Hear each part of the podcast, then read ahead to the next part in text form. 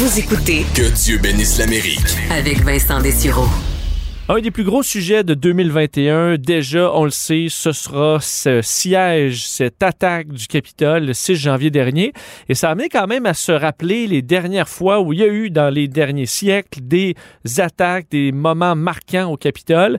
Et euh, un de ces moments fête, ou du moins célèbre, souligne ses 50 ans. Euh, ce mois-ci, c'est une explosion au Capitole fait par des extrémistes de gauche. On était le 1er mars 1971. Faut se rappeler qu'à ce moment, la sécurité au Capitole, il n'y en a pratiquement pas. On affichait à ce moment-là, au début des années 70, encore une belle naïveté. Là. Il n'y avait pas de détecteur de métaux, pratiquement pas de caméra de sécurité.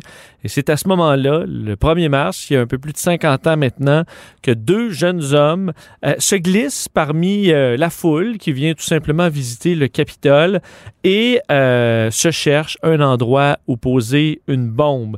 Les deux hommes font partie d'une organisation, les Weather Underground, qui depuis 1969, donc quelques années plus tôt, euh, bon, avait commis déjà quelques attentats terroristes dans le but euh, bon, disait-il, de dénoncer, entre autres, les attaques américaines au Laos, alors qu'on était en pleine guerre du Vietnam, avait fait déjà exploser certains euh, cibles policières, des banques, des, des cours, entre autres, un peu partout à travers le pays. Et là, ils font entrer, alors qu'ils se sont... Bon, attachés de la dynamite autour du corps, se trouve euh, ben, tout simplement une toilette pour hommes et vont s'installer pour euh, organiser leur attaque, installer leur bombe à cet endroit.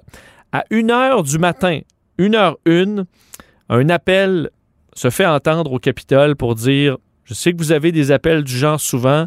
Enfin, on dit une voix d'homme très calme. Je sais que vous avez souvent ce genre d'appel, mais cet appel-là est réel. Évacuez l'édifice. Il y a une bombe et elle va exploser. Nous protestons contre les initiatives de Nixon contre le Laos. Et euh, 32 minutes plus tard, enfin une trentaine de minutes, là, 1h32, euh, ben, l'explosion se fait. Des dommages importants et heureusement, aucun blessé, aucun mort, mais des dommages euh, majeurs. On dit euh, le mur complet a été défoncé, euh, il y a des éclats un peu partout, les lavabos sont éclatés, les portes ont été soufflées, des fenêtres un peu plus loin qui ont éclaté, des luminaires également brisés un peu partout. Bref, des dommages. Parle d'à peu près 300 000 dollars de dommages, mais surtout un choc politique, évidemment.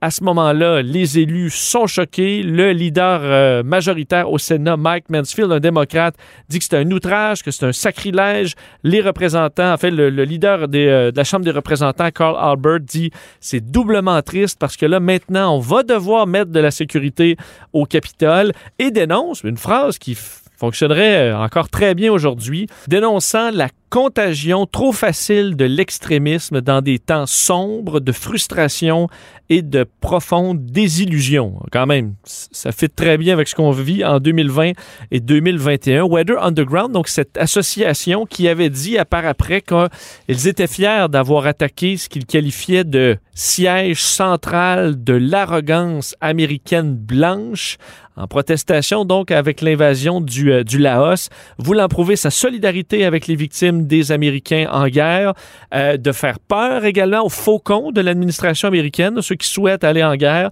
et amener un sourire et faire un clin d'œil aux enfants et aux gens qui détestent le gouvernement et d'amener la joie. C'est ça carrément que le, euh, que le groupe bon, euh, que, que le groupe disait.